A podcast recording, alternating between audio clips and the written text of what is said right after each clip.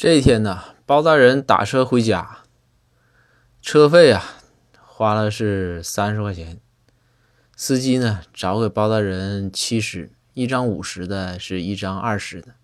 司机就和包大人说：“说大人，您看好啊，我找你这钱，尤其是那五十的，是不是假的？”包大人是左看右看，上看下看的，拿着那个就是紫色的小灯又照，然后说这是真。包大人也放心。然后这个司机啊就开车走了。